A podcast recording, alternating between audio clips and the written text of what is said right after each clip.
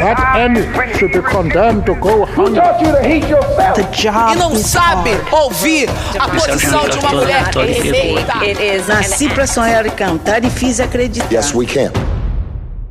Oba, oba, meu povo! Salve, salve, gente linda! Bem-vindos! Eu sou a Flávia Vieira e este é uma série de encontros promovidos pelo canal do podcast Se Não Me Falha a Memória aqui no YouTube. Vem pra cá! O Se Não Me Falha a Memória é um podcast de cultura apresentados por mim e pelo meu parceiro Elismar Braga. A ideia é que o Oba Oba seja um chamado, um motivo para conectar homens e mulheres ao redor do mundo, negros em diáspora ou em África. Eu sou roteirista e jornalista e hoje estamos todos de cabelo em pé para uma conexão Brasil-Estados Unidos. É isso, Brasil e Estados Unidos. Black Cabelo em pé. A ideia é essa. É, cabelo em pé. Cabelo em pé. Quanto mais em pé, melhor.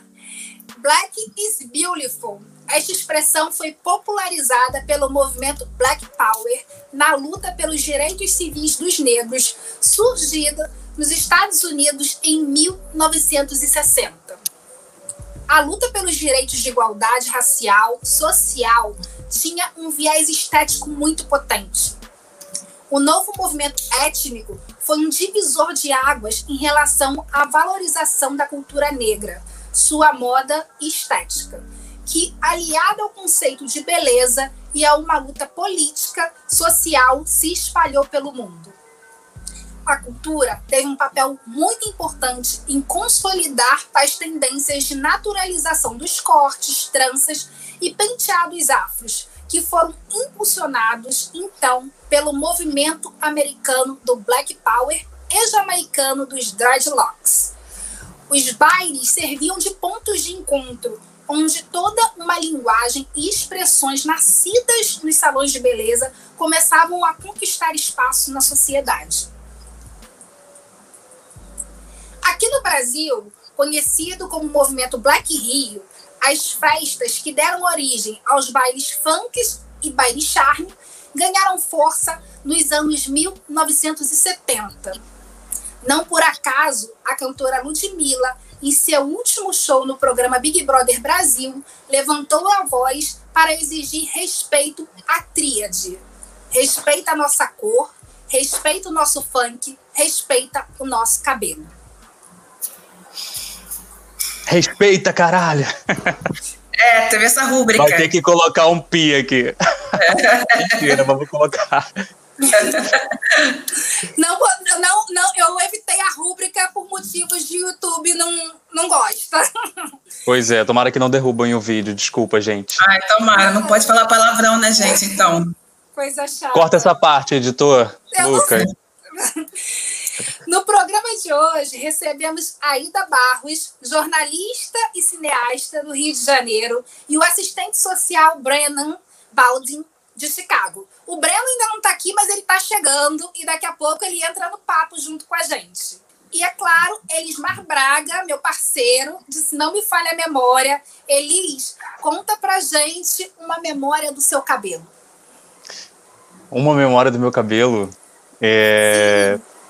Eu vou con- contar a mais antiga, então, assim, que eu me lembro, assim. A mais antiga. A primeira vez que, que eu me olhei no espelho e eu me reconheci, sabe?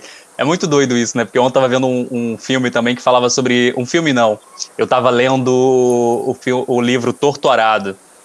Né? E no, em Torturado, eles, fa- ele fala, né? O autor fala é, sobre se olhar no espelho, né? E a primeira vez, talvez, que aquelas meninas se viram no espelho, as protagonistas, foi, enfim, não vou contar, vou acabar dando spoiler, mas foi através de uma faca, né? Acho que isso é conhecido, né? Isso é dado na sinopse. É através de uma faca, né? E eu tenho uma relação assim com, com o espelho. A primeira vez que, que eu, enquanto humano, olhei para um espelho foi quando eu olhei para o meu cabelo e eu me reconheci enquanto uma pessoa negra, né? Sabe quando você bate em frente? Não sei se vocês tiveram isso, mas eu tive uma coisa de olhar na frente do espelho e falar: esse aqui sou eu. Sabe? Até então eu nunca tinha me tocado para isso. eu nunca tinha me tocado para a ideia de como que era a minha imagem. Eu era só uma criança que corria, brincava, pulava.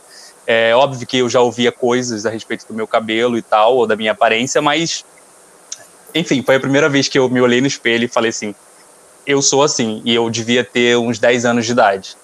E desde então eu falei que eu não ia mais cortar meu cabelo, que eu queria meu cabelo grande e não raspado, como todos os meninos da minha idade tinham doutorado do Itamar Vieira Júnior. É bom a gente pontuar para as pessoas comprarem o livro, procurarem. Eu ainda não li, mas eu vou ler. E assim, é um livro que está sendo propagado aí como obrigatório, uma boa leitura. Obrigatório, gente. Eu li algumas páginas, mas já estou apaixonado, assim. Leiam. É, eu estou chegando no fim, estou estendendo esse fim para para continuar lendo, assim. É uma experiência muito muito profunda, né? A gente tem muito pouca oportunidade de, de mergulhar nas histórias é, da, nossa, da nossa comunidade no interior do país, num, num aspecto pós escravatura, né? Como é que essas famílias se estabeleceram e esse livro está sendo muito importante para entender um pouco mais é, saindo dessas, dessas narrativas romantizadas e embranquecidas, né? Esse livro é um livro muito importante. Um romance sobre nós, para mim isso é, é, bem inédito, né? Com essa força. É um romance sobre nós, é isso. A, eu já senti que ela é como eu. Quando eu tô lendo um livro bom, eu não, não largo o livro. Aí quando vai chegando no final, eu vou segurando, porque eu não quero que acabe, porque aquele livro vira uma é, assim, eu fico assim, eu tenho, eu tenho uma relação meio esquisita. Eu fico viciada, daqui a pouco eu deixo ele de lado, aí eu volto dele, quando ele tá chegando no fim, já começa a ter um problema. Entendeu? Já começa a ter um sofrimento. É isso. Sabe? É, é, é, muito assim, ai, gente, eu, eu fico órfã dos livros bons que eu leio. Enfim. Eu fiquei órfã, eu fiquei órfã assim de um defeito de cor, né? Eu fiquei muito órfã desse livro quando ele acabou.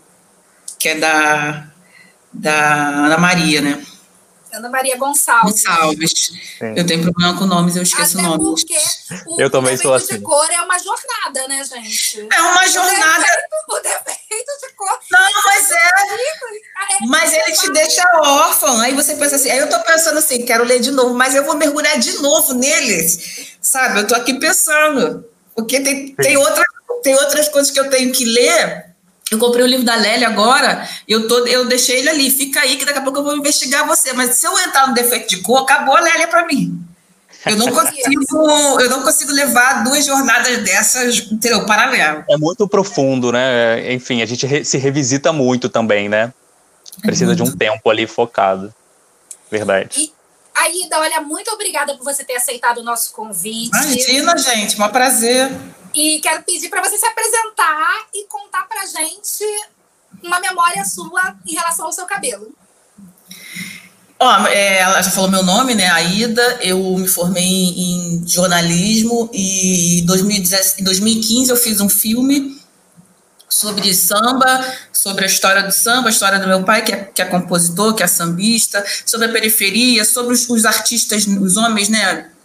É basicamente homens porque foi sobre a história dele, mas também é, teve ali uma presença de mulheres é, negras nesse contexto. E aí eu senti a necessidade de estudar cinema, porque esse filme ele foi ele foi produzido visceralmente. Ele saiu, do, eu digo que ele saiu das, das minhas entranhas, porque é, o, o, útero da gente, da mulher, não foi feito só para parir filho, né? Também foi feito para parir ideias. Então, ele saiu de lá, mas ele foi um processo muito literal. Eu tinha, muito, eu tinha pouquíssima técnica, é, quase nada, então eu fui estudar cinema. E hoje eu, eu posso dizer que também tenho um entendimento a respeito de, de do audiovisual por, por essa, essa perspectiva do cinema. E a lembrança que, que tá, vindo, tá vindo agora sobre cabelo é engraçada, é muito engraçada, mas ela vem de um, de um histórico muito, muito ruim para gente, né? Muito triste. É, eu, eu, eu sempre morei em Oswaldo Cruz, que é do lado de Madureira, e a minha maior diversão, acima das minhas maiores diversões, era passar o dia no trabalho do meu pai ou da minha mãe. E era, era um evento. E aí, nessa época, eu era muito criança, e, e assim, pra gente, pelo menos da minha família, a, a normativa era: o meu cabelo ou ele era cortado tipo Joãozinho, ou quando ele estava um pouco mais crescido, uma trança que minha avó fazia, minha avó de consideração fazia uma trança daqui, uma trança daqui, que repuxava até, porra, meu cérebro. E eu tinha que ficar com essa trança uns dias para minha mãe não ter que pensar em cabelo. Quando, quando tinha algum evento especial, a gente enrolava o cabelo. Eu sou, eu sou uma jovem senhora, então a gente enrolava o cabelo para o cabelo ficar. Aquela, aquela plástica de mulher americana, sabe? Que tem o cabelo todo trabalhada no Bob, era isso que, né, que a gente fazia. E aí, pô, dormi toda arrumada de Bob, né? Não sei se vocês já dormiram de Bob, brother, é o bagulho mais incômodo que tem no Brasil, no mundo, né, no planeta. Não vivi essa experiência aí, ainda. Porra, não, não queira, não. Aí a gente, aí era no dia seguinte, eu ia pro trabalho da minha mãe, que era lá em Botafogo, né? Porra, ir pro trabalho da minha mãe era assim, era sinal de. Era um maior evento da minha vida, porque eu comia na rua, eu quase, a gente quase não comia fora, eu comia na rua. A amiga dela, que, era, que me adorava, me levava no, no aquele Rio Sul, que era o shopping mais chique da época, o que é o Village Mall, era o Rio Sul, e eu ia para o Rio Sul, então era um evento. Aí a gente pegava o trem para descer na Central, para depois pegar a metrô e ir para Botafogo. Mano, eu entrava no trem linda, quando chegava na Central, meu cabelo tava mudado na cara aqui, ó Uó! Eu já descia na central chorando, puta, porque assim, acabou meu rolê, entendeu? Eu tava toda bonitinha lá em Oswaldo Cruz, pegar aquele trem cheio, o calor da desgraça, o cabelo. Essa é a lembrança que eu tenho assim de, de, de juventude, que é muito engraçado, mas é, se você for olhar lá dentro, vem de uma, de uma imposição, de uma estética que não era minha. Lógico que aquilo não é prestar, entendeu?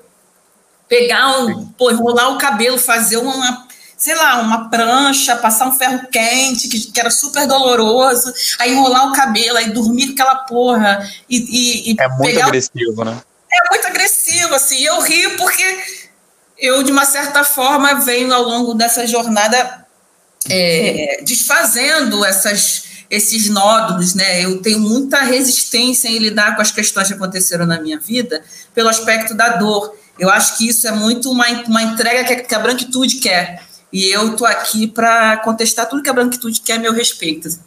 E, então eu, eu pego todas essas dinâmicas, eu retrabalho elas, eu ressignifico elas e, e levo para um lugar de, de não sei, de ressignificar, ressignificar através desse meu humor ácido, é assim que eu, que eu lido com as coisas. Então, para mim, é, eu peço desculpas se tem alguém que ainda não lida com, com, com, essas questões por esse aspecto do humor, mas eu, eu, é o que eu consigo fazer.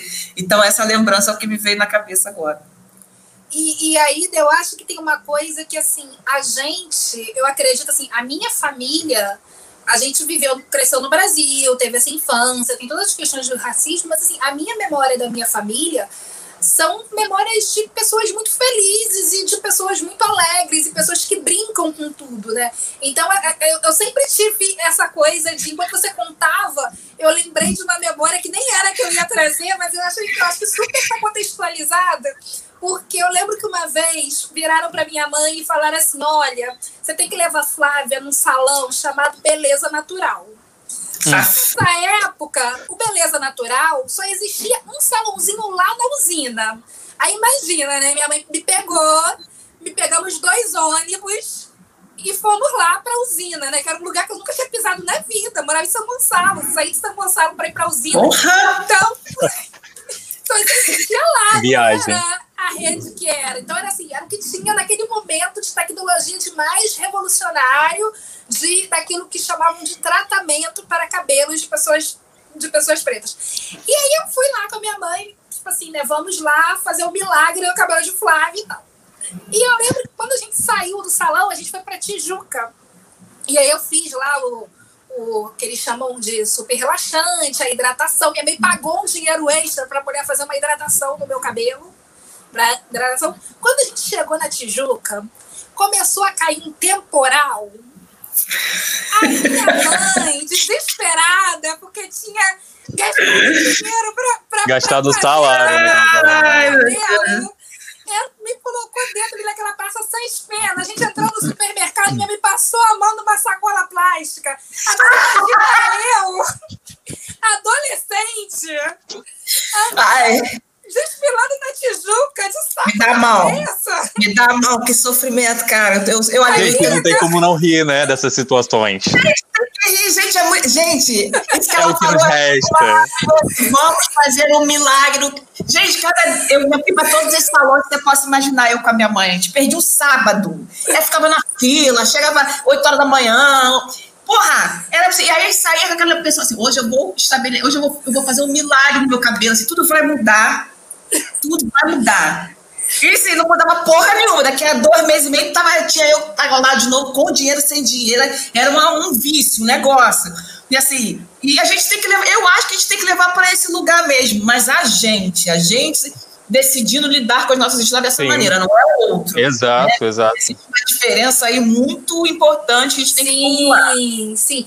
E, e, e eu acho que tem uma coisa que, assim, é, e aí a gente entra na, na questão que é assim, por exemplo, quem teve esse histórico de fazer esse tipo de, de, de intervenções no cabelo, é, eu lembro assim, era o meu cabelo que era crespo, meu cabelo é super fino, é super Meu fino. também. Então, assim, Meu ele também. não tem resistência para química. E eu demorei muito para entender isso, que meu, eu não posso fazer tratamento químico no meu cabelo, porque no, o meu cabelo não tem uma estrutura que se adapta a esse tipo de, de intervenção.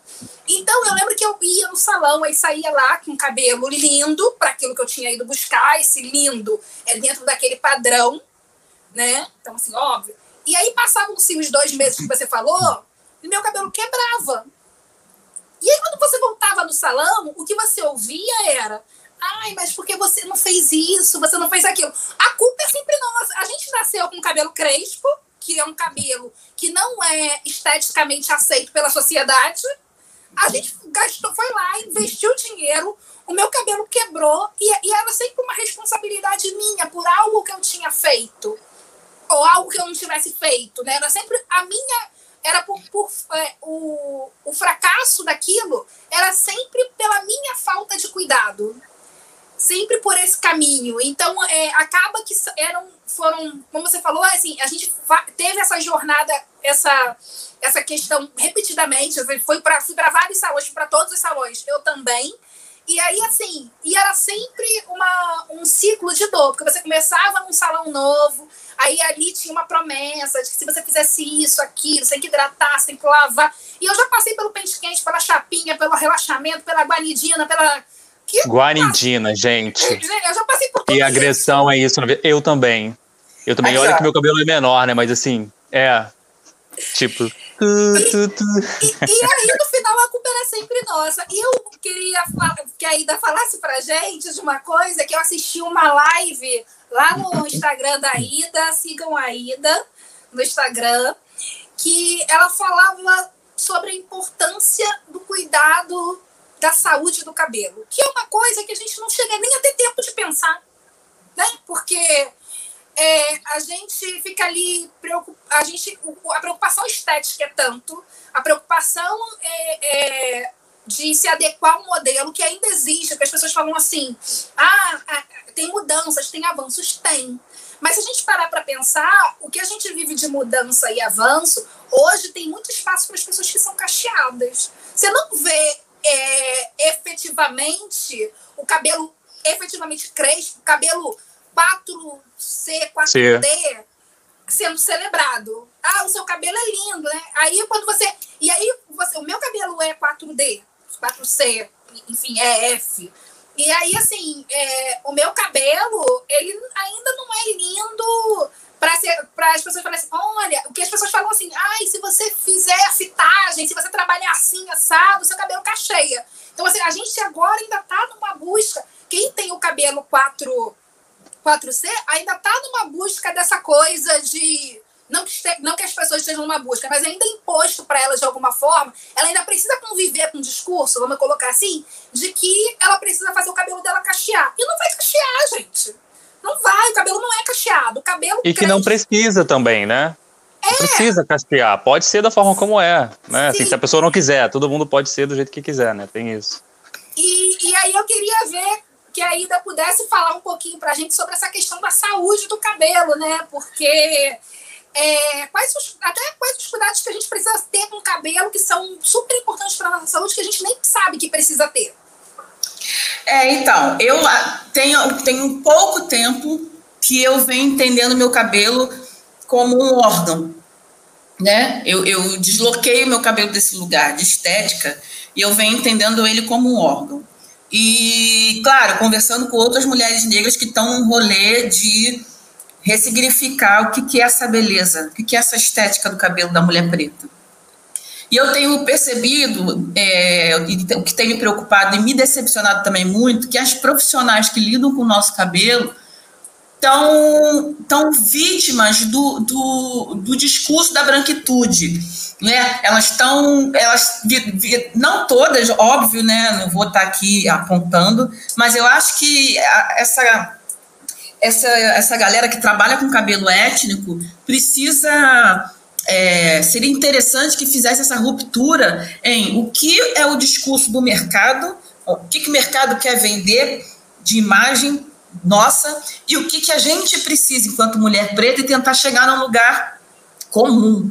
Né? É, eu tenho percebido muito o crescimento dessas campanhas, posts, vídeos de que a mulher só fica bonita se ela tiver com uma lace desse tamanho, ou com uma trança desse tamanho, ou só fica bonita se ela tiver com algum acessório, trança, lace, seja o que for. Eu tenho, eu tenho visto um movimento é, crescimento mesmo, de apagamento do nosso cabelo como a gente é. Por exemplo, esse TikTok, né? Que tem aquela musiquinha lá que a pessoa fica lá eu fazendo uma cara assim, porra, que derrota meu cabelo natural, e aí de repente tu vem com uma trança, tu vem com lace, aí sim tá bonita. Entendeu? Eu até fiz esse, né, essa, essa, essa modinha também, mas é, no sentido de mostrar que assim, são belezas, né? A gente tá bonita igual. Eu sou. Eu comecei a me descobrir como uma mulher negra através do meu cabelo. A minha descoberta veio muito tardia e foi pela trança. Assim, eu sou, se eu tivesse dinheiro, eu faria trança todo dia. Mas, político, como um corpo político que eu sei que eu sou, que eu me vejo, eu, eu, eu entendi que eu precisava é, ter e mostrar também um relacionamento sadio com o meu cabelo. O meu cabelo também é 4C, mas ele tem uma mistura, porque na minha família tem indígena muito próximo, né? Eu tenho ancestral, ancestral indígena muito próximo de mim, então eu tenho um cabelo misturado. É, essa questão de lidar com ele como um aspecto de saúde é muito recente. Então eu fui investigar, eu fui, eu fui na tricologista, eu fui, eu fui fazer outros tipos de, de pesquisa no meu cabelo para entender que o meu cabelo, né? Eu entendi, eu entendi não, eu descobri que o que a gente carrega de, é, de questões em relação ao nosso cabelo vem na nossa mãe. Está diretamente ligado à nossa mãe. Então, pensa, as mulheres negras, elas têm traumas, né? Uma série de traumas. E não, é, e não é possível a gente pensar nesses traumas deslocando o cabelo desse olhar. Então, a gente carrega traumas também no nosso bulbo, é, na maneira como ele cresce, na maneira como ele se desenvolve. E eu estou tentando é, trabalhar com isso agora. Eu estou tentando é, não fazer tranças tantas vezes. Eu estou tentando ter uma relação com ele assim. É impressionante como as coisas mudaram. Ele está ele tá mais robusto, o cabelo também é muito fino, então eu sou leonina, eu queria ter um cabelo que cobrisse a tela inteira, não tem, já é uma frustração que eu tenho que lidar. É, meu cabelo é fino e pouco, pouco por causa de todas essas dessas violências que eu submeti, eu submeti meu cabelo a muita violência, fino e, e, e com, umas, com questões que que vem da minha mãe, que vem da minha avó, que eu tô, que eu tô tentando dirimir, reduzir agora. E isso tem me feito muito bem, porque eu tenho cada vez mais entrado num, num ambiente de pertencimento. Meu cabelo me pertence, eu pertenço a ele, e ele faz parte da minha estética. Então, pensar em me arrumar e me, me compor, que é uma coisa que eu gosto, considerando meu cabelo natural, tem sido um, um uma quebra de paradigma muito importante e uma quebra também do que esperam de mim, sabe? Tipo, eu falo muito da Xongani, o que ela fez. Ela tinha dreads maravilhosos. Né, era nacionalmente conhecida por causa dos dreads, era contratada para várias coisas publicitárias por causa dos dreads. E de, de, repente ela falou assim: Cara, mas eu tô escrava disso, eu tô escrava dessa, dessa imagem. E eu quero mostrar para minha filha que ela pode ser o que ela quiser. Ela foi lá e raspou. E ela, e ela fez questão de, de, de registrar, porque assim, teve um momento ali que ela sofreu, que ela chorou, entendeu? Ela estava perdendo, de uma certa forma, que pra gente é uma bengala. Ter um cabelo grande não é só uma questão de estética. E isso também não é só uma questão da mulher negra, para a mulher também. Para as outras mulheres, ter cabelão é uma, um, um, um acesso, é uma, é uma constatação de poder. Eu sou mulher porque eu tenho esse cabelão aqui. Sabe quantos e quantos e quantos anúncios a gente já viu da mulher que chega num ambiente e joga o cabelo para lá e para cá, sabe? Quando eu fazia, quando eu relaxava o cabelo, eu fui dormir com um torcicolo, porque no primeiro dia meu cabelo estava liso, eu ficava o tempo todo assim, as pessoas me chamavam, meu, entendeu? 10 horas da noite eu estava assim, ó, porque eu queria, né, eu queria é, ser aquilo, né, que eu via. Então, lidar com o meu cabelo como órgão de saúde, Flávia, tem sido esse rolê aí. Desculpa, gente, eu sou prolixa, tá? Se vocês quiserem me cortar. Eu queria que você falasse o que é uma tricologista. Aliás, foi a primeira vez que eu ouvi essa expressão, foi na, na tua live, não conhecia nesse termo. É, a tricologista, o que, é que ela faz? Ela, ela olha, ela não precisa necessariamente ser uma cabeleireira, já começa por aí.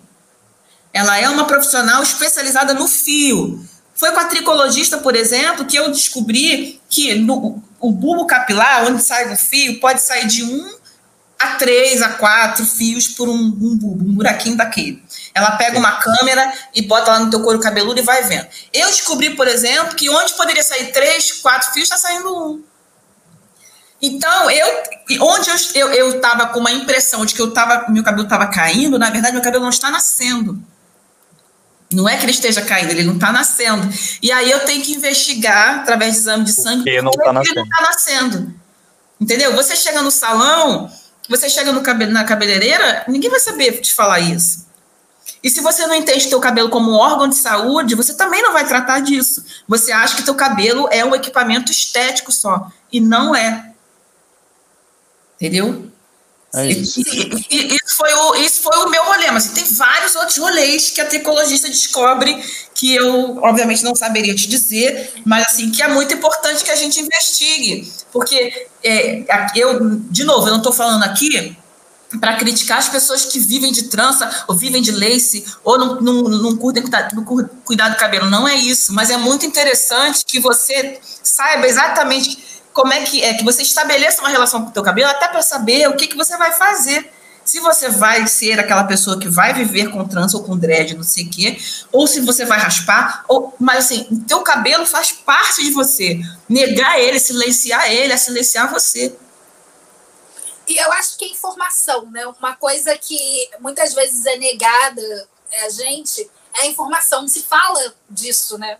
Como a gente está dispondo desse, desse tempo assim. As pessoas, a gente tem diversos canais do, no YouTube de mulheres negras falando sobre cabelo, mas esses canais é, também não, não, não, aparecem na plataforma tanto quanto outros canais. Então a gente tem várias questões assim, muita, tem muita gente produzindo informação e essa informação, mas aí não é só produzir, é fazer essa informação chegar às pessoas e o conhecimento, eu acho que o conhecimento ele, ele abre portas. A pessoa que está aqui tendo essa, essa informação que existe uma profissional que pode analisar o seu cabelo. Aí também tem uma questão de acesso, tem outro, várias outras questões, mas assim, saber que existe, porque é isso, assim, muita gente não sabe que existe. A partir do conhecimento, você tomar suas decisões. É, é porque também, às, às, vezes eu fico muito irritada quando alguém fala assim: ah, não, porque agora tem a ditadura do cabelo crespo. Nenhuma.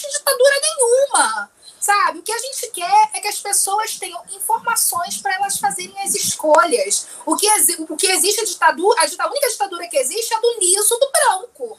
Sabe? O padrão de beleza universal é a beleza branca. As pessoas negras, nós pessoas negras, a gente só está é, lutando pelo nosso direito de existir. Enquanto mulher negra, eu quero poder é, ter o direito de escolha que a mulher branca tem, porque quando a mulher branca coloca uma trança no cabelo, ninguém questiona. Eu questiono. Né? Não. Eu falo. Maneira, sim, sim, a gente, a gente tem os nossos questionamentos, mas no sentido assim. Não é à toa que eu tenho. Não é à toa que eu tenho poucos seguidores, porque eu não sou obrigada. Mas no, não, concordo com você, concordo com seus questionamentos. Sim, eu mas também. o que eu quero dizer é que ela não é. Ela não é discriminada por conta disso. Nesse sentido que eu digo que não tem questionamento. Ninguém vai dizer assim, ah, olha, você, é, o seu cabelo não combina com isso, não tá bonito com essa trança. Né? Pelo É, a contrário. maioria não faz, mas existem pessoas, É, entendeu? Pessoas inquisiladas que fazem, entendeu? Eu acho que, É. inclusive, a gente tem que ter mais pessoas inquisiladas fazendo isso, porque, né? é, e quando a gente coloca trança no, no Google, o que aparece são mulheres brancas é, na busca, num primeiro momento. Inacreditável, algoritmo. Inacreditável esse algoritmo, cara. Gente, eu não sabia disso. isso. Então, assim, é, eu tenho todo um questionamento da questão do, da, da cultura, de você. de- da mulher branca, porque para mim a questão é por que, que a mulher branca pode usar a trança e quando, e, e quando eu sou quando eu coloco trança, as pessoas viram para mim e falam assim: ah, mas como é que você lava?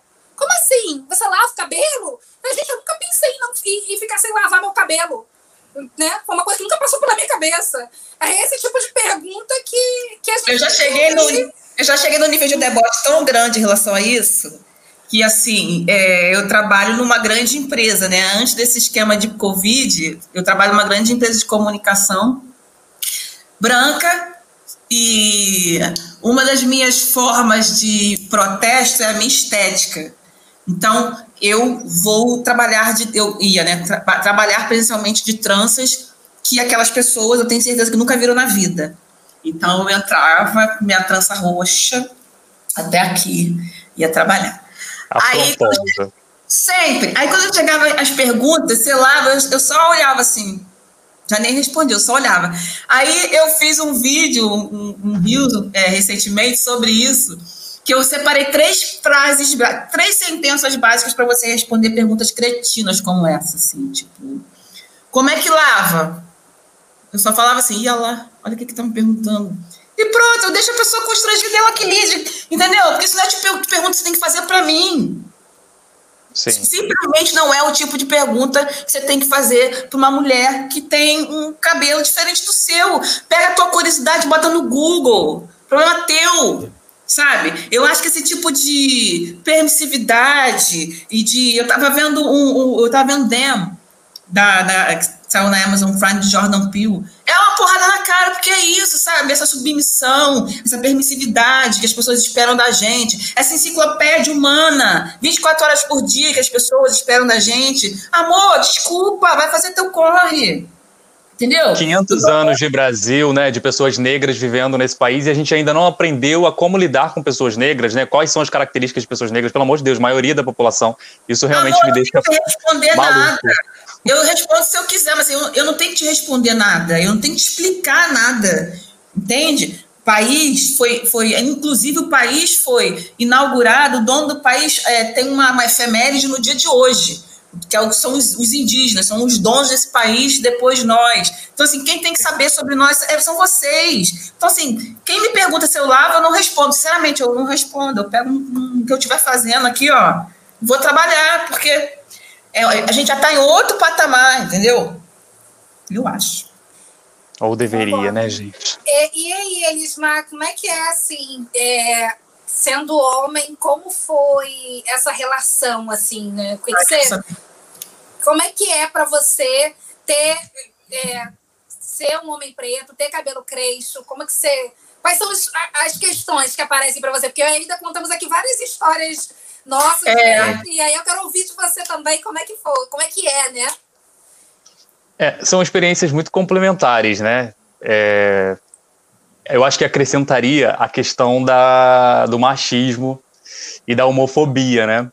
É, essa é uma, uma questão que a- a- apareceu muito para mim na minha infância, né? E por que, que eu estou dizendo machismo e homofobia? Porque geralmente é, é associado o cabelo grande às mulheres, né? Ou certa feminilidade, né? é, a- apenas as mulheres e tal. E quando eu comecei a deixar o cabelo crescer, as piadinhas que eu ouvia na infância era do tipo: ah, então você vai deixar o seu cabelo crescer para alisar e virar a bailarina do Faustão. Essas eram as piadinhas que eu ouvia na época em que eu. Porque assim, hoje ele tá numa, num tamanho que eu gosto muito, assim, eu acho que, não sei, acho que combina com o meu rosto. Tô tentando fazer outras coisas, quero deixar ele crescer mais, quero fazer, botar dread, por exemplo, né? Uma parada que eu tô me amarrando. E, aliás, tomara que o Brenna entre daqui a pouco, que ele tem dread, quero ouvir um pouco dele. Mas Mas enfim, era muito isso que eu ouvia e o meu cabelo já foi um pouco maior. E essa era a piadinha que eu ouvia, porque obviamente todo mundo que as meninas daquela época, né, isso na minha infância, anos 90, as meninas alisavam muito o cabelo. Tanto é que eu passei a alisar o cabelo também. Alisar não, né? Eu nunca alisei o cabelo. Eu, o que eu ouvia das, das pessoas era assim: Poxa, dá uma relaxadinha no seu cabelo para dar umas curvas, né? Por isso que eu falei no início, né? Não precisa ter cacho, né? Eu adoro uma vibe meio retrô no meu cabelo, sabe? Uma coisa bem bem pente mesmo, sabe? Assim, tipo, joga ele pro alto. E o meu cabelo ele é muito, ele é muito cacheadinho, sabe? Faz muito, eu não sei se é 4B ou C, mas eu acho que transita ali entre os dois, deve ter um mix também porque aqui na frente ele é muito, muito fino e tal, e mais crespo do que o resto do cabelo. É, mas aí falavam isso, né? Coloca é, um pouco de guanidina e tal, relaxa um pouquinho, não deixa muito. Aí deixava três minutos, já dava ali uma diferença, né? É, e as pessoas falavam que ficava mais bonito, mas assim, às vezes eu olho foto daquela época, gente, era um cabelo caindo aqui na testa, porque é isso, ele, ele, ele ficava muito fino e ele é, pesava e caía, não sustentava, né? Porque mais, é, mais crespo ele sobe, né? Fica bonito. E antes ficava aquela coisa caindo, escorrendo na minha testa. Então, assim, é, foi uma experiência, como a Ida falou, né? Eu acho graça e tudo mais hoje em dia, mas foi uma experiência muito dolorosa, porque ela estava o tempo inteiro ali, desde criança, criticando e questionando a minha sexualidade antes mesmo de eu pensar sobre isso, antes mesmo de eu me interessar sobre esses assuntos. Então, vinha de uma forma muito agressiva, né? Tipo, ah, você vai. É óbvio, né, que tem todo um contexto, né? Eu era uma criança esfivitada que adorava dançar, El Chan, né? E depois eu fui fazer balé e tal. Então tinha um contexto ali de achar que, que eu já tinha um perfil feminino, né? Naquela época. E, mas aí essa questão do cabelo veio a acrescentar e acho até que foi por isso que eu acabei cortando mais o meu cabelo, não deixando ele crescer tanto. Né? E o que me incomoda muito hoje ainda também ver que eu não é porque, assim, na verdade, o meu cabelo ele é muito maior do que o que ele está aparecendo aqui, né? A gente sabe como, como isso funciona, né? Ele é tão enrolado que ele, ele fica curto, né? Mas se eu puxar aqui, ó, não vai dar para ver porque eu tô...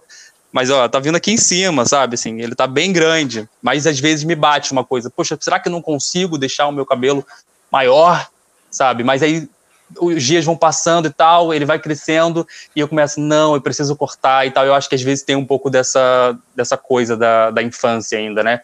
De, de ser associado, a, não ser associado, né? Porque não tem problema ser associado a uma mulher ou a um homem gay, né? Inclusive sou um homem gay. A questão maior é que isso acessa questionamento sobre mim, sobre como eu sou. Então é enfim, é bem tenso às vezes, mas ao mesmo tempo eu falo de um lugar assim, para mim, é, o, a, a, minha relação com o meu cabelo é muito de me descobrir enquanto uma pessoa negra, né? E esse descobrir significa olhar para mim, olhar para o meu pai, que é um homem negro, olhar para os meus antepassados, buscar informações, buscar pessoas como eu, me relacionar com pessoas como eu. Então, para mim, isso é lindo. E eu, e eu amo o meu cabelo, gente. É muito engraçado, que eu amo mesmo, assim, sabe? Tipo, eu não teria outro cabelo, não gostaria de ter nenhum outro cabelo e me acho lindo da forma como eu sou. Então, assim, é muito dúbio, né? Mas é assim que eu me relaciono com ele. Maravilhoso. Isso é maravilhoso. De poder dizer, né? Amo meu cabelo. Quando que a gente ia pensar? Eu acho, eu fico. Sim. Sim. E eu amo mesmo, gente, de verdade, assim, é é, é, ele quem me, quem me dá forças para tanta coisa, né? Porque foi por esse cabelo, né? Que às vezes eu acho que eu não tô me expressando tão bem porque o cabelo tá curto, não, mas foi esse cabelo que me levou a fazer várias coisas na vida, né? Me levou a estar num trabalho, por exemplo, enquanto as pessoas é, diziam para mim que eu devia cortar o meu cabelo para eu mostrar um pouco de seriedade, porque eu já ouvi isso no trabalho, né? Você precisa cortar o seu cabelo porque ele tá é, muito grande, né? E você tem um cliente que é muito sério e tal. E aí eu falei, não, não vou cortar o meu cabelo. Né? Então, assim, é, todas essas experiências que o meu cabelo me trouxe me formaram da forma como eu sou. Então, eu sou muito grato a ele, a minha, a minha ancestralidade, ao meu pai que me deu essa genética aí maravilhosa. Pô, muito legal esse relato, Gente, cara. Eu caí aqui. Eu caí aqui, Voltou. mas eu continuei ouvindo. Eu acho que o meu. Eu acho que a minha internet falhou, porque algumas coisas que o Elis falou eu perdi. Deu uma travada. Eu vou, antes da gente continuar o papo, eu vou parar para fazer um momento comerciais, porque eu quero convidar todo mundo a ouvir o episódio do Se Não Me Falha a Memória, que a gente lançou na segunda-feira. A gente está falando sobre inclusão, a gente vai ter um papo muito legal com pessoas com deficiência. A gente falou sobre o filme Creep Camp, e, que é um filme documentário que a gente está gravando hoje, 19 de abril, mas quando esse programa for ao ar, a gente já vai ter tido a cerimônia do Oscar e eu estou muito na torcida que Creep Camp ganhe o um documentário maravilhoso, um documentário, porque é um filme, acho que é um dos melhores filmes que eu vi nos últimos tempos. É, falar sobre o, esse movimento da inclusão, como, como aconteceu né, nos Estados Unidos o movimento de, de inclusão com pessoas com deficiência. E mais do que isso, que eu acho muito legal, é mostrar o quanto esse movimento surgiu num momento que tinham outras, outras lutas acontecendo e como essas lutas se apoiaram, né?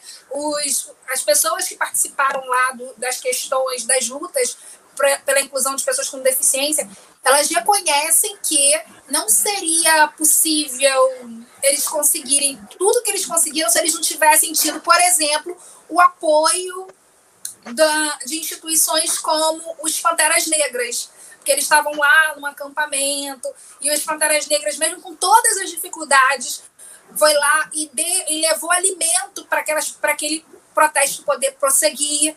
Então, é, eu acho muito, muito importante a gente dizer o quão, o quão as lutas, né, de por inclusão, elas se somam, porque todo mundo quer a transformação de uma sociedade, uma sociedade mais inclusiva. E aí eu vou pedir pro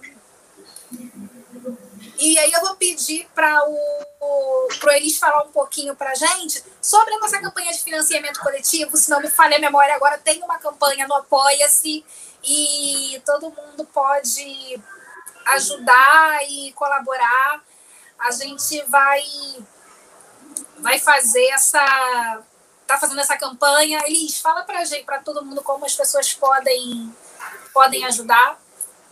Garoto propaganda. Então, é só você entrar lá no www. Brincadeira. No apoia.c barra, se não me falha a memória, como a Flávia disse, é uma campanha de financiamento coletivo para a gente continuar fazendo, se não me falha a memória, o Oba-Oba, esse encontro aqui. A gente precisa desse apoio. São várias formas de apoiar a gente, né? Lá você vai entrar é, e vai ver quais são essas formas, tem muitas possibilidades. E mais uma vez, né, para a gente continuar esse projeto é super importante ter você também como um apoiador nosso e lembrando que existem várias formas de apoiar, uma delas, inclusive, é seguindo as nossas páginas nas redes sociais, né, no Instagram. A gente também está no Facebook agora, todo o nosso conteúdo vai para lá, então você pode acessá-lo de lá. Então, curta nossa página, compartilhe, que esse também é sempre uma forma de apoio importante, né? Divulgar, comentar, compartilhar com três, quatro, cinco pessoas. Certo? É, e aí Certíssimo. E aí eu vou pedir também, já vou pedir para as pessoas curtirem esse vídeo, se inscreverem no canal. A gente tem é, a ideia é que esses programas cheguem a muitas pessoas. E se você gostou do conteúdo, ajude esse conteúdo chegar a mais pessoas. Né? Eu preciso pedir isso para vocês, a gente depende de vocês está aqui produzindo conteúdo e a ideia é que essa informação e esse diálogo, essa conversa chegue a mais pessoas, né? E aí, voltando aqui a nossa conversa... Posso fazer tema, um adendo? Eu... Desculpe, pensando... deixa eu fazer um adendo? Sim, sim, sim. É que o Brennan, nosso convidado, é, chegou, eu vou adicioná-lo, né? Para o pessoal não estranhar, vai entrar aqui o, o Brennan. E, é, enfim, só explicar para o pessoal... Brennan, bem-vindo. Só explicar para o pessoal que tem uma questão de fuso horário e tal, então a gente tentou ali acertar as agendas e tal, e deu certo.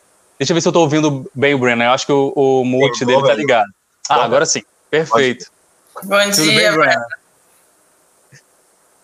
Bem-vindo. Muito obrigado. Como vocês estão? Tudo bem, e você? Gente, Num papo maravilhoso. Português. E muito bem. Eu falo espanhol mas fala mais ou menos com português.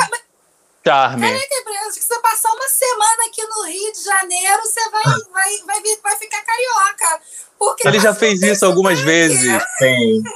Foi para carnaval. É, Ele já veio para o carnaval carioca. Bem-vindo aqui ao Baobá. Ó, oh, já vou te, te receber pedindo para você. A gente estava aqui falando sobre as nossas memórias sobre cabelo, então já vou pedir para você se apresentar e contar para gente uma memória que você tem sobre o seu cabelo. Sobre meu cabelo? É, ok. Sim. Então, meu nome é Brennan, é, moro nos Estados Unidos, em Chicago. É, uma memória, memória com meu cabelo. É, não sei, alguma coisa boa, ou não importa. O que A você primeira coisa que vier na sua quiser. cabeça. O que você É. quiser. Não sei. Deixa me pensar. Qual foi? a- Vou tentar, vou tentar te ajudar, vai.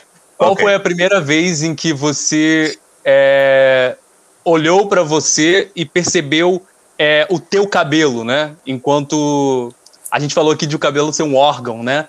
Ser uma, uma coisa da, da- do teu corpo, né? E que aquilo representa na nossa sociedade, né? Representa alguma coisa, né? Black Power.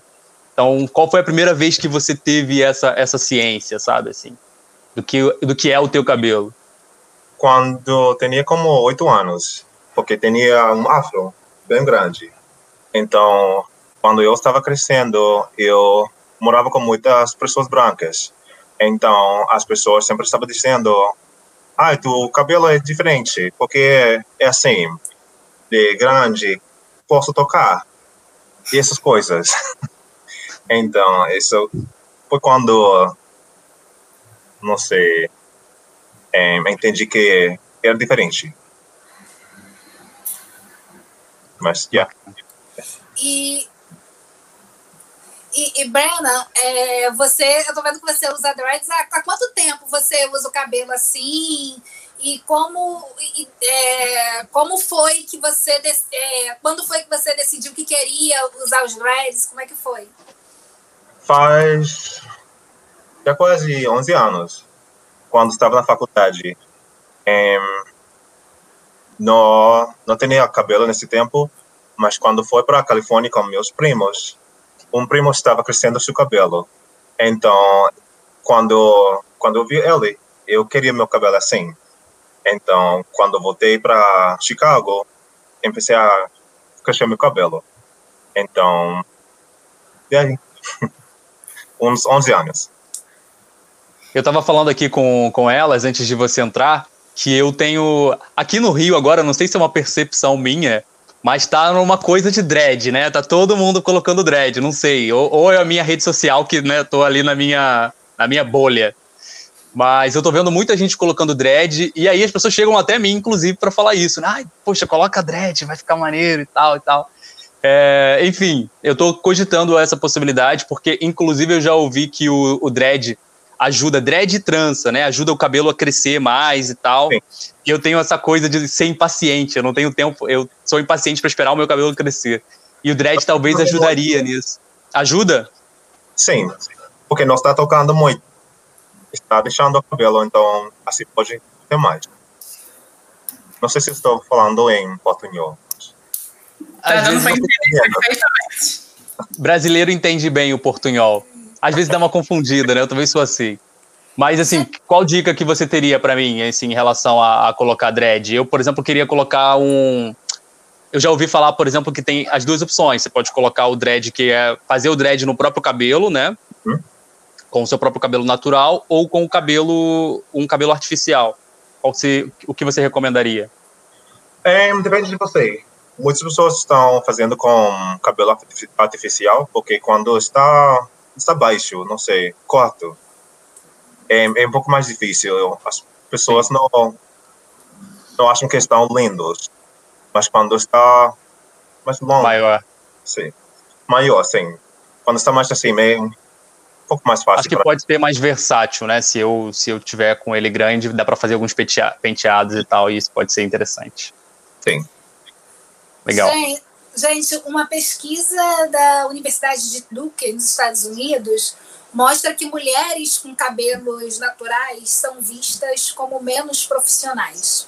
E aí eu queria perguntar para vocês se vocês já tiveram no trabalho que alguma circunstância em que vocês precisaram para manter, se manter naquele ambiente, serem aceitos naquele ambiente de trabalho. O trabalho é uma necessidade nossa, muitas vezes eles, é, ela se impõe, né? Você não, assim, não pode simplesmente dizer assim, ah, não vou mais trabalhar aqui, não quero mais. Tiveram que intervir no, no cabelo de vocês. Eu já vou contar que eu nunca, nos locais onde eu trabalhei, nunca ninguém me disse diretamente faz isso ou não faz aquilo no cabelo. Mas existem muitas formas de dizer que muitas vezes são muito mais violentas e eficazes do que alguém chegar para você e verbalizar diretamente, te dar uma ordem, faz isso, porque tem essa covardia também, né? Muita gente acha que é, você assediar alguém é só quando você chega ali e, e dá uma ordem para a pessoa.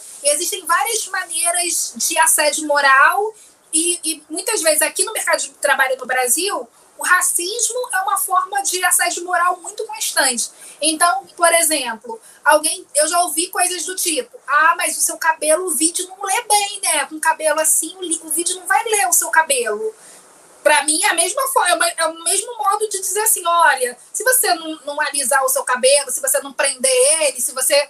Né, você não vai. Existe uma questão técnica aí que você não vai poder fazer, ocupar determinados espaços. Então, é, é uma forma de interditar o nosso corpo para determinadas funções. Como eu trabalhei no, em, em empresas de comunicação, a maneira que eles usaram para me interditar, para não permitir que eu ocupasse determinadas posições na carreira foi essa. Me deram uma explicação técnica para dizer que o meu cabelo não era adequado tecnicamente para aquela posição. Quero ouvir os relatos de vocês. Uh, respirar. Quem começa? Vai aí, Dé. Eu. Eu, eu acho que eu passei. Eu não me lembro. Sinceramente, eu não me lembro diretamente ter acontecido comigo, mas. É, eu, porque, até porque metade da minha trajetória profissional eu, eu passei atendendo ao sistema de alguma forma, né? Eu relaxava meu cabelo. Então, era um cabelo dito cacheado, então ele era mais adequado, né? Era um cabelo provavelmente o vídeo leria melhor, digamos assim, né? E quando eu fui começando a me, me rebelar é, em relação ao meu cabelo, as pessoas também começaram a, a, a me olhar como um, um, uma pessoa assim, cara, melhor a gente não tocar nesse assunto com ela, porque não vai dar certo. Então eu passei a ser essa pessoa então, diretamente, eu não me lembro de ninguém que tenha vindo falar isso comigo, mas eu me lembro de um cara que era meu colega de trabalho, quando eu trabalhava no Projac. É, e ele. Acho que numa semana eu estava com uma trança, na, na outra eu estava com outra. Aí ele se irritou mesmo comigo. Ele parou e falou assim: Cara, toda hora você está com trança diferente. Aí eu parei e falei assim: Tô, mas sai do teu bolso, é você que paga, não tô entendendo a tua. Tá irritado por quê, meu parceiro? Não te perguntei nem nada. Aí a, a coisa encerrou ali, mas assim, ele ficou puto, sabe? Ele ficou puto porque ele não conseguia me encaixar numa permanência, assim, tipo, a Ida nunca está igual, a Ida nunca está do jeitinho que eu estou acostumado a olhar as pessoas que trabalham comigo. Mas como eu eu, eu nesse, nesse, nessa, nessa fase eu ainda era muito agressiva, quando eu tinha que me defender, eu era muito agressiva, as pessoas poderiam falar o que falassem, mas é sempre longe de mim, entendeu? Elas tinham medo de mim. Aí eu acho que é por isso que eu não vivi isso muitas vezes. É, eu. Por favor. O próximo. No próximo. então, é, como eu trabalho no tribunal, eu sou assistente social. É, sempre estou com várias pessoas. Então, é meu trabalho. Não me disse muito do meu cabelo, mas às vezes me deixam. Eu prefiro quando o seu cabelo está assim, do, assim, quando não pode ver meu cabelo. É, mas não, não tenho tido muitos problemas com meu cabelo. As pessoas não me falam muito de mas e você aqui, Brena, no, no Brasil, existe muita permissibilidade com assédio, assim, e com racismo é, é uma coisa da, da nossa cultura. É, como é isso também? Porque eu, eu, eu, acho que nos Estados Unidos, pelo que eu vejo, é, existe um, uma, uma, de alguma maneira, é uma, como as pessoas têm uma judicialização, né? O poder judiciário aí é, atua de, de uma maneira diferente, então as pessoas têm mais mecanismos para acionar judicialmente empresas que cometam atos e instituições que cometam atos de racismo, é, eu acho que também é, se tem uma inibição de, dessa, dessa, dessas questões. Assim, as pessoas não se sentem tão à vontade na hora de verbalizar determinados comportamentos. Você acha que essa minha percepção é verdadeira em relação aos Estados Unidos ou você acha que não, Sim. que as pessoas falam meio é, é, é como aqui no Brasil? Como é que é aí? É verdade. É, tem várias histórias de problemas que as pessoas têm com seu cabelo. Então, faz uns meses, uma pessoa tem que cortar seu cabelo no deporte, porque eles estavam dizendo que isso não foi profissional. Também, acho que as mulheres têm mais problemas com isso, com seu cabelo, quando está, não sei como dizer, quando, assim, não sei Enrolado. a palavra cacheado.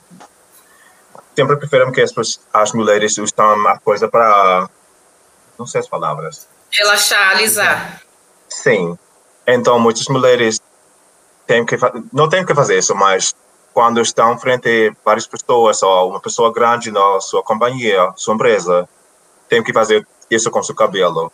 E também na rua, com as policias, às vezes eu uso os meus lentes, não sei a palavra em português. Óculos. Óculos, sim, sim essa palavra. Eu uso isso porque as pessoas, às vezes, acham que com meu cabelo eu sou. Qual a palavra em português? Alvo. O que é isso?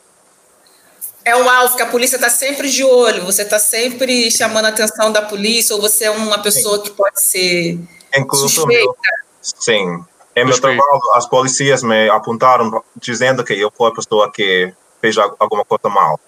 Isso. Não sei se eles estavam entendendo. Sim. sim, sim, suspeito, é essa palavra. Sim. E aí você utiliza recursos para deixar você menos sim. suspeito. Colocar o óculos é uma delas. Sim. Eu tenho meu cabelo assim. Você ah. prende o cabelo no, na, no tribunal? Sim. Mas você prende porque é mais prático para você ou para evitar esse tipo de aborrecimento? Para evitar, porque tem acontecido várias vezes já. Você já foi confundido com, com um réu ou algo assim? Porque você está ali enquanto um profissional, não um assistente social. Três já vezes, foi confundido? Sim. Já aconteceu? Três vezes. Meu Deus. Eu Isso trabalho tá... cada dia e as pessoas dizem que ele foi que fez tal coisa.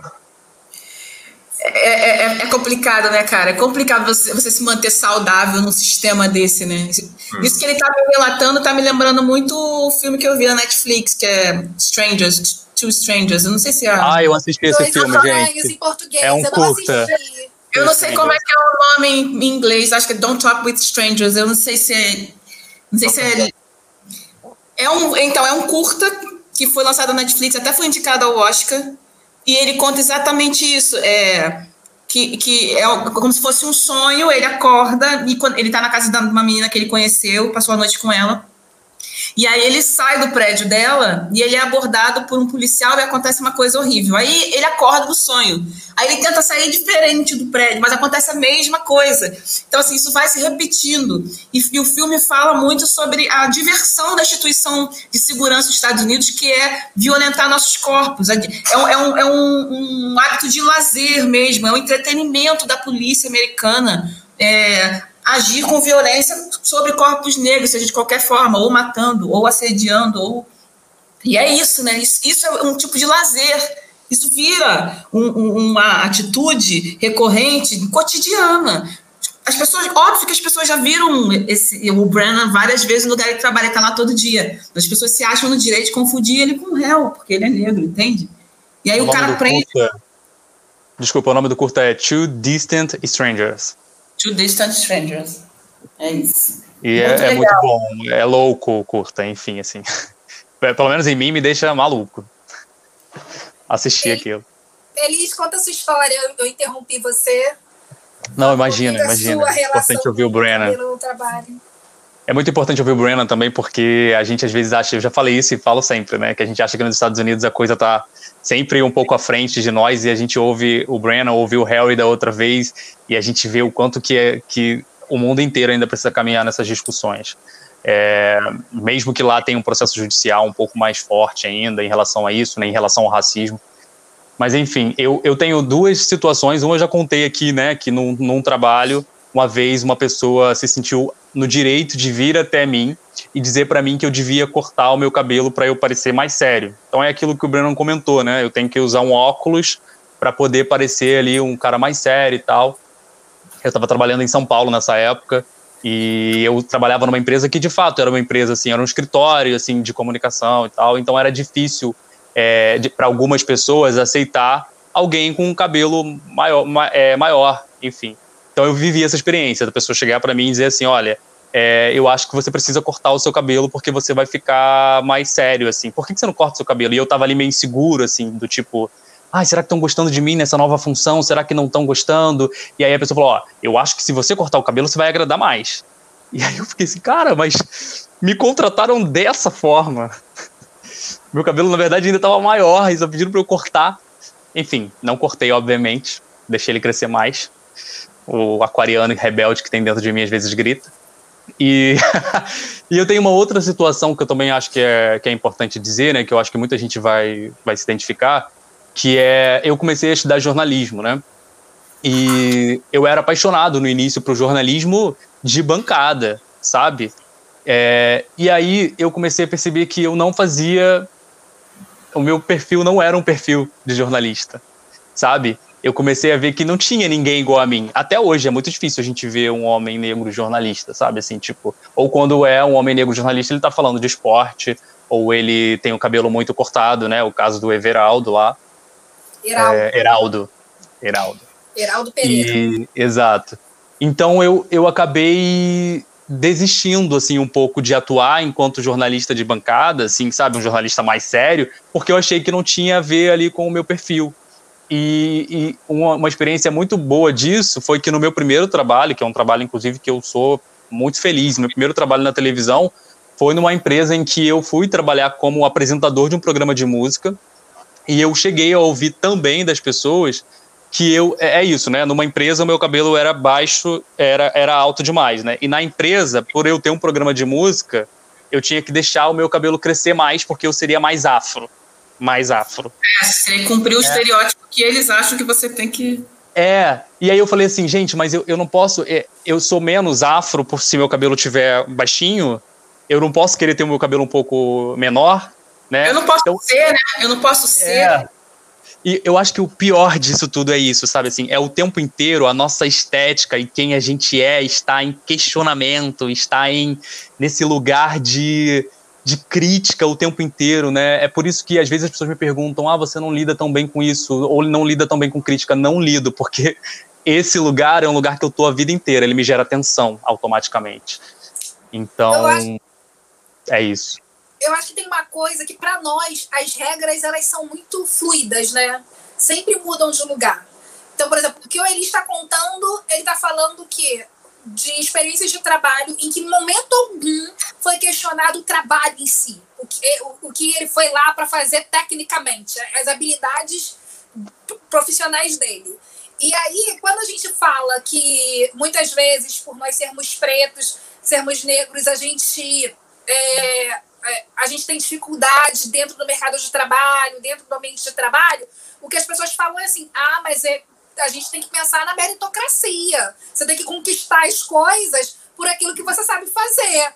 Então é como se as regras fossem fluidas para gente. E quando interessa que a questão seja o, o nosso talento e o nosso a nossa capacidade de realizar determinado trabalho, quando é quando isso é usado para a gente, quando a gente vai pleitear um avanço, um aumento de salário baseado nisso, ah, mas puxa, olha, vamos cortar, se você cortar seu cabelo, eu acho que vai, você vai estar melhor aqui. Quando a gente vai lá e, e, e tem ali a estética que disseram pra gente que era ideal que a gente tivesse, ah, mas puxa, né? Você não fala inglês, você não você não tem ali o certificado tal. É, é, o sarrafo para a gente está sempre se movendo, né? A gente está sempre buscando uma coisa inalcançável, justamente porque é um padrão ao qual que foi criado para a gente nunca se ajustar a ele. É, é como se os, os nossos. É uma maneira assim de, de que, como se os nossos corpos não fossem adequados para estar tá em determinados espaços. E quando a gente, por isso, quando a gente olha para o Congresso Nacional, a gente não se vê ali, porque é um espaço que foi feito, é, que foi pensado para que nós estivéssemos fora daquele espaço. E, e quando a gente olha para o judiciário, a gente não está ali, mas quando a gente olha para as cadeias, a gente está ali. E para as ruas, a gente está ali. E, e aí, assim, é todo, e aí, por isso que a gente fala de racismo estrutural. É todo um sistema pensado para que, a gente, que, que a gente não tenha acesso aos espaços de poder. E é um sistema, inclusive, que ferra com a nossa cabeça, né? Justamente porque não é escrachado, né? É, é na sub. É, enfim, ninguém vai dizer que seu cabelo é, é, feio. Até tem gente maluca que faz isso, né? Mas isso não vem assim tão dito, né? Isso fica ali nas entrelinhas, mexe com a tua cabeça, fica pensando, tô louco ou não tô? Né? Mas enfim, deixa eu fazer uma provocação aqui para vocês. É, claro. Isso que a gente está falando aqui. Se vamos supor que para cada um de nós aqui fosse apresentado nesse momento que a gente está vivendo agora, com tudo que a gente já aprendeu em relação, tudo que a gente vem discutindo e colocou aqui, se fosse apresentado para a gente a, oportunidade, né, a oportunidade que cada um espera, profissional, tipo assim, que você sonhou se materializando, materializando ali e, e a única único sarrafo, né, que a Flávia estava falando, que, que impusessem para você é interferir na tua estética, no teu cabelo que, que vocês fariam? Hoje. Hoje. Bom, nesse, eu... com tudo que você falou aqui, com tudo que você traz, a tua história, se fosse é, oferecido para você uma oportunidade de trabalho, mas o sarrafo fosse essa interferência que a gente está falando aqui, estética no cabelo. Ah, mas com esse cabelo não daria para você é, pegar essa vaga por 580 justificativas que eles são capazes de dar. É, eu, eu acho que hoje eu diria para você com tranquilidade que eu não faria isso. Eu não fiz isso em 2013, né, lá atrás, quando pediram para eu cortar o meu cabelo, e de alguma forma aquilo representava um aumento. Eu estava indo para uma, uma, o atendimento da principal conta da empresa, assim, sabe? Tipo, uma das principais. Então, acho que não. É...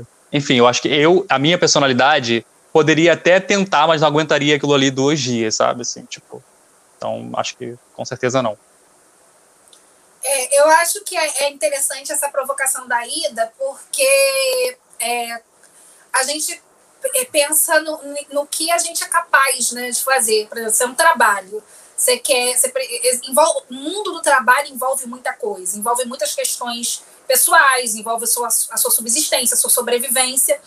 E aí o que eu diria é, é eu talvez fizesse porque eu já fiz outras vezes. Porque você, tá, você quer ser aceito. Você está buscando esse sucesso profissional. Eu sou mulher, então a mulher aqui no Brasil, a, a gente tem que. É, eu, eu acho muito louco que assim, o que, é sucesso para uma. O que é uma mulher bem sucedida? Ela é uma profissional incrível. Ela é, na minha idade, né, eu tenho 39 anos, então para eu ser considerada uma mulher bem sucedida, eu precisaria estar casada com uma família, ter dois filhos e um cachorro né? Perfeito, casado com um homem, né?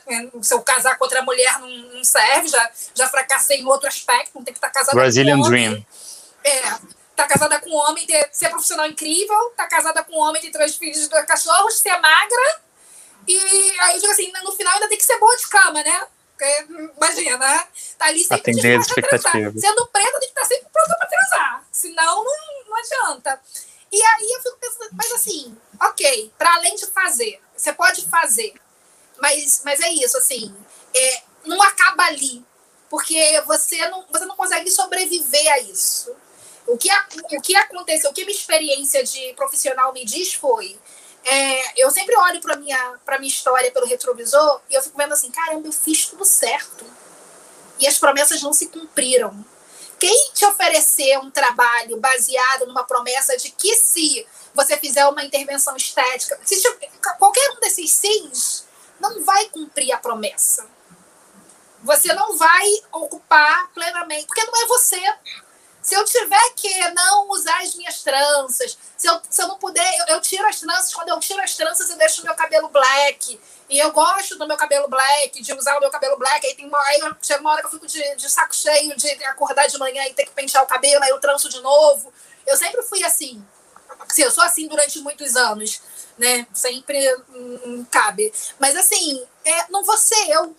Então, assim, e aí é isso. Aí quando você nega a sua existência, você não consegue sobreviver. Você morre um pouquinho todo dia. Então, eu acho que é isso. O que a gente está falando aqui no, no, final das contas é assim: é, é, é, a nossa possibilidade de existir. E existir na nossa plenitude. No nosso cabelo, mas quero ouvir o Brenan também sobre é. isso. Sobre, o so, sobre os trabalhos dos sonhos dele, o que, que ele faria.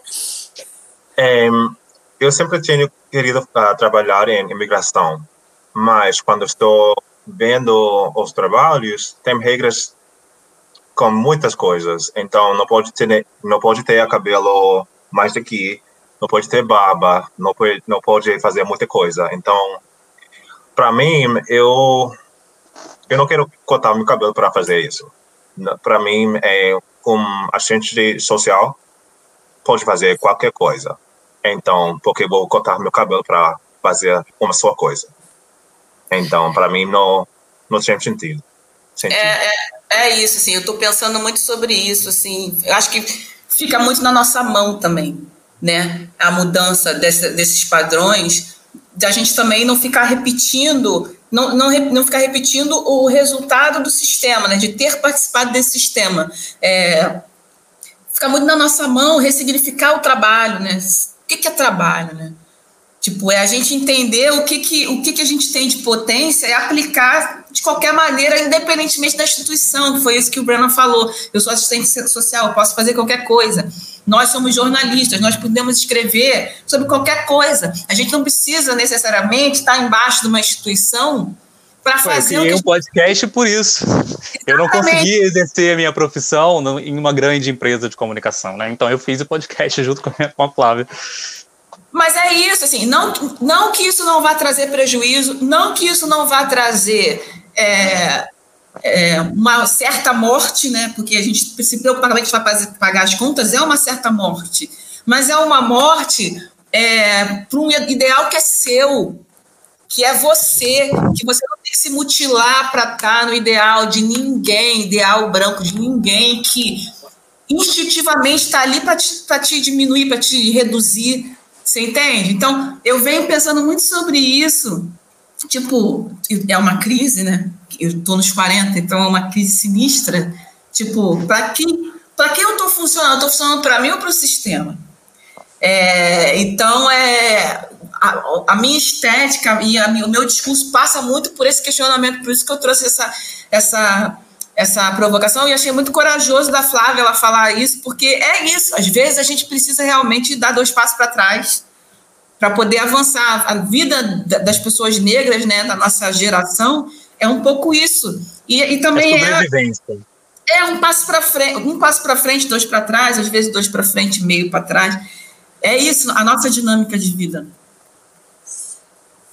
Ah, gente, ó, obrigada. Eu tô amando ter você Já chegou? porque é, é eu tô ficando até emocionada com o que a, a Ida tá falando, porque é, é, é muito da nossa na nossa história, né, dos nossos, e, e a gente tá aprendendo o tempo todo, né? É isso, eu, eu costumo dizer que na vida não tem ensaio, né?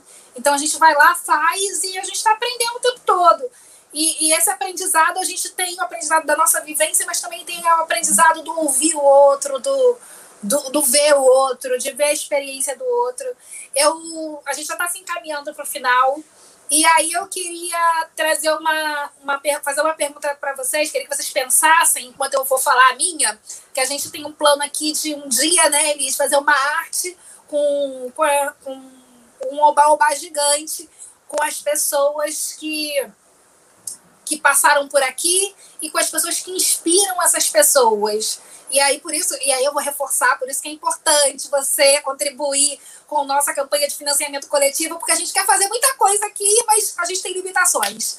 E aí eu queria perguntar para os meus parceiros aqui desse programa maravilhoso, desse programa lindo, que eu tô, já estou emocionada aqui já nessa reta final, sobre quando você pensa em cabelo, quem é uma, uma referência ou uma inspiração para você? E eu vou falar de uma atriz que para mim é uma inspiração, que é a Lupita, porque toda vez que eu assisto um filme com a Lupita, eu digo que eu tenho que assistir duas vezes. Primeiro para ver, eu não consigo desfocar dos penteados que ela tá usando.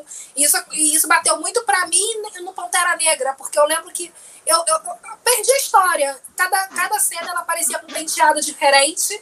Então, cada, ai, cada penteado eu ficava ali viajando naquilo. Gente, eu quero fazer isso, como é que faz isso? E, e isso.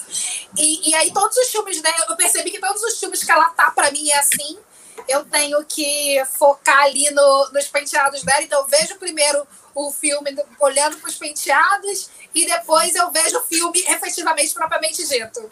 Então, essa é a inspiração que eu trago hoje. A Lupita, eu acho que o cabelo dela é muito próximo do meu e ela acaba sendo uma referência para mim. Vou passar agora para o Elis para dizer para a gente qual é a, a referência dele, a inspiração dele quando o tema é cabelo. Gente, eu, eu fui pego de surpresa, né, aqui, embora seja parte desse programa, com essa pergunta, porque a gente tem os nossos. É, eu achei, achava que eu e a Flávia a gente já tinha o nosso, né, que a gente disse no episódio anterior. Mas eu adorei essa possibilidade de um novo em relação ao nosso, ao nosso tema, né?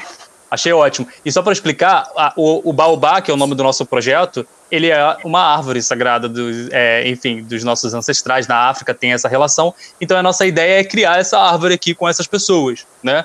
E essas pessoas que são essas referências seriam as nossas raízes, assim.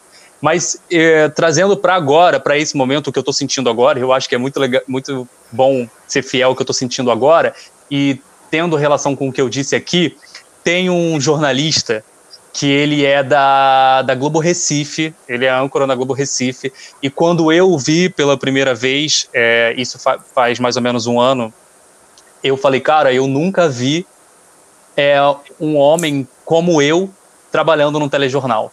Aquilo que eu falei antes, né? Eu não me via, achava que o meu padrão não se encaixava.